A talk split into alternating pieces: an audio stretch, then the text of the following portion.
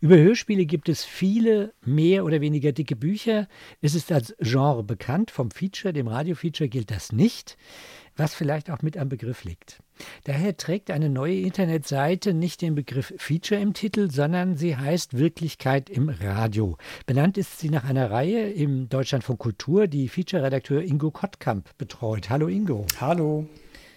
Warum heißt die Seite und das Deutschlandfunk Kulturprojekt nicht Feature, sondern Wirklichkeit im Radio? Ja, da kann man mehrere Antworten drauf gehen. Also erstens, ähm, wer kennt äh, Feature und was fangen Leute mit Feature an? Also seit ich Feature-Redakteur bin, muss ich immer erklären, was ist eigentlich ein Feature.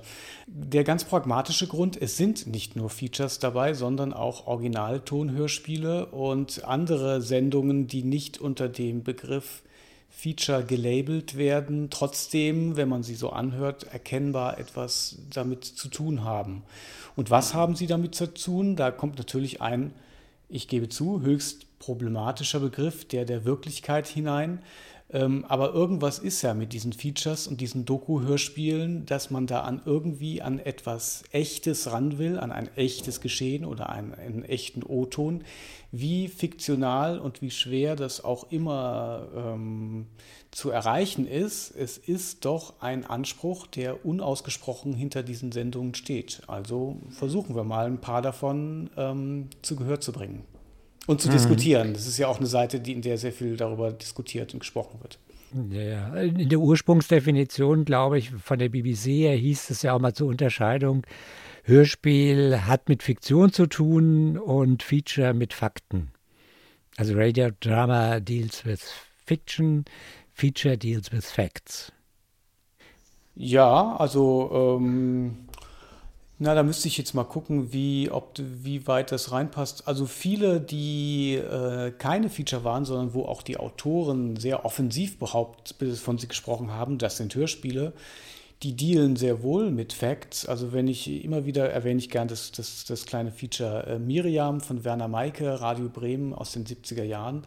Einfach ein fast wie ein heutiger Podcast gemacht, ein Gespräch mit seiner damaligen Freundin. Also ähm, ob, die, ob das, was die Freundin da alles erzählt aus ihrem Leben, äh, ob das alles so stimmt, da gibt es jetzt keine zweite Meinung, keine Gegenmeinung, aber es ist 100% diese Frau, wie sie sich präsentiert, wie sie spricht, wie ihr Tonfall ist, wie ihre Beziehung zum Interviewpartner ist. Ähm, ich würde sagen, viel, viel faktischer als manches Feature wo irgendwie so ein paar Thesen äh, sonisch, sonisch äh, illustriert werden. Also ein bisschen, du merkst schon, es ist ein bisschen ist auch das Ziel dieses vielleicht auch etwas provokant gesetzten Titels Wirklichkeit im Radio, diese Gemengelage von Fact and Fiction auch nochmal zur Diskussion zu stellen. Hm. Diese Diskussion um das Thema Wirklichkeit im Radio ist ja sozusagen auch Teil der Seite. Es kommt ja auch vor. Eine andere Frage, es soll kein Feature-Kanon gebildet werden, steht äh, auf der Seite, sondern es ist ein Streifzug durch die Geschichte eines Genres. Also fehlen prominente Namen, die man mit dem Feature verbindet. Axel Eggebrecht, Alfred Anders, Helmut Kopetzky und so weiter, von den Jüngeren ganz zu schweigen. Ja, Anders stimmt nicht? Anders hatten wir, da haben wir nur noch nicht die Rechte geklärt. Äh, ah. Also Tod des James Dean ist tatsächlich drin. Wir müssen nur, ich muss nur noch die Erben finden, um die, um die, äh, aber über Rechteklärung reden wir vielleicht später. Ja, gut. Also ich meine, das ist ja natürlich. Und Kopetzky ist auch drin. Also um, um vielleicht vorwegzunehmen, es sind einige äh, prominente Namen durchaus dabei. Ähm, es war tatsächlich eine relativ frühe Entscheidung, die wir gefällt haben, dass wir uns davon freimachen, äh, bestimmter Kanon an Figuren, die so diskutiert werden, müssen dabei sein. Nein, die müssen mhm. nicht dabei sein. Äh, der stattdessen mhm. mehr Ausreißer, mehr Neuentdeckungen, mehr Quereinsteiger. Mhm. Wie kommt denn die Auswahl zustande? Und wie vermeidet ihr sozusagen Beliebigkeit? Also, wir wollten eine gewisse Spannweite abbilden. Also verschiedene Jahrzehnte, verschiedene Herangehensweisen, formale Vorangehensweisen. Ähm, es sollten immer brillante Feature sein, also da ging die äh, Entscheidungsfindung sozusagen empirisch vor. Also das, was alle vier überzeugt hat, ist mir immer sehr wichtig, dass wir ein Viererteam waren, die alle Stücke mhm. ausführlich diskutiert haben. Giuseppe Mario, Marianne Weil, Tanja Runo und ich. Ähm, also das, was alle vier überzeugt hat oder wo vielleicht auch einer den anderen überzeugen konnte, weil während der andere dagegen war, das kam dann in die engere Auswahl und dann wurden die Töpfe immer enger. Also Vielfalt, Brillanz, ähm, Unterschiedlichkeit, ja, was kann man noch sagen? Und ein bisschen, ein bisschen Fokus auf Sachen, die man vielleicht noch nicht so kennt. Schafft ihr damit aber nicht euren eigenen Kanon sozusagen? Ja, aus diesem Problem kommt man nicht raus. Also es gibt einfach sehr wenig äh, was da angeboten wird. Es gibt natürlich Featurereien, muss ich jetzt auch mal sagen. Mhm. Die sind meistens senderspezifisch. Da gräbt der Bayerische Rundfunk die Perlen des Bayerischen Rundfunk aus und so weiter und der WDR seine besten Produktionen. Das wollten wir eben nicht. Wenn man jetzt wirklich so die, die in der Literatur als Namen genannt wird, alle nimmt, wird man zum Teil enttäuscht. Das ist eine Erfahrung, die wir gemacht haben. Also ich nenne als Beispiel Axel Eggebrecht, ein brillanter Publizist, aber ich fand, ich habe wirklich kein Feature gefunden, von dem ich sagen konnte, das will ich heute wirklich nochmal hören. Da hatte tatsächlich Ernst Schnabel die, die Nase vorn sozusagen, äh, sein Stück Lidice haben, also werden wir bringen, das wirklich, wirklich immer noch genauso eins zu eins hören. Schaffen wir da unseren eigenen Kanon? Ja, vielleicht ein bisschen. Ähm, es ist ja ein Türöffner. Also gerne, liebe Kolleginnen und Kollegen weltweit, folgt nach, äh, macht eure eigenen Seiten, macht äh, die Anti-Wirklichkeit im Radio-Reihe. Äh, das ist jetzt halt mal ein bisschen idiosynkratischer, aus diesem Gruppenprozess hervorgegangener, mir dadurch eigentlich gerade sympathischer. Aber ich habe es ja auch selbst gemacht. Aufschlag. Und inwieweit, wir hatten es schon kurz angesprochen, inwieweit spielt die Klärung der Rechtefragen eine Rolle bei der Auswahl, also was in diesen, auf die Seite draufkommen kann und was nicht? Bei der Auswahl hat die gar keine Rolle gespielt. Also wir haben erstmal Stücke gesucht und dann haben wir, also das war dann eigentlich vor allem ich, versucht, die Rechte zu klären.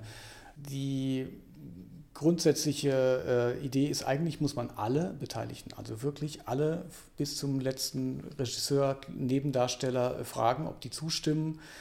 Oft haben wir es dann so gemacht, also wenn jetzt Autor und Regisseur zustimmen, dann haben wir es einfach online gestellt und äh, äh, äh wer dann noch was dagegen haben sollte, soll sich melden.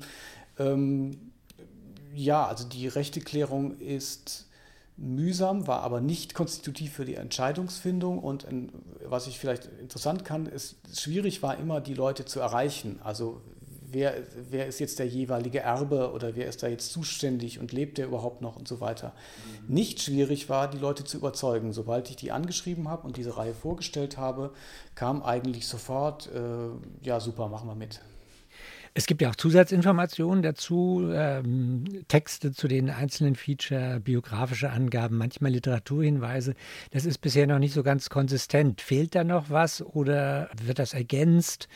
Ähm, oder soll das so bleiben, dass für den einen mal was mehr drin steht und zu dem anderen halt mal weniger? Gut, du sprichst einerseits sozusagen faktische, pragmatische Grenzen. Also irgendwie, ich bin nebenbei auch noch Redakteur und habe ein eigenes Programm und die anderen drei haben auch noch Jobs. Also es ist so ein bisschen äh, immer so die Frage, wie viel man eigentlich schafft. Es dauert auch eine ganze Weile, um die, es war ja auch immer den Anspruch, ähm, Interviews zu führen.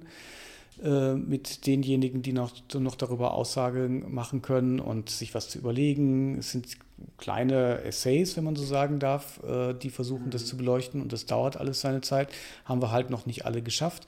Das andere ist, ja, auch hier nehme ich so ein bisschen in Anspruch, dass das jetzt kein wissenschaftliches Kompendium ist, sondern äh, eine erweiterte Sendereihe, die Denkanstöße bietet dazu, äh, was Feature sein kann und wie Feature vielleicht werden kann. Und besonders wertvoll ist, äh, wenn man so durch die Seite durchgeht, wir haben ja auch durchaus einige Interviews geführt mit Harun Farocki, mit Thomas Heise und dann auch mit einigen unbekannteren äh, Leuten und wirklich interessant, wie die auch nach 20, 30 Jahren auf ihre Werke von damals zurückblicken.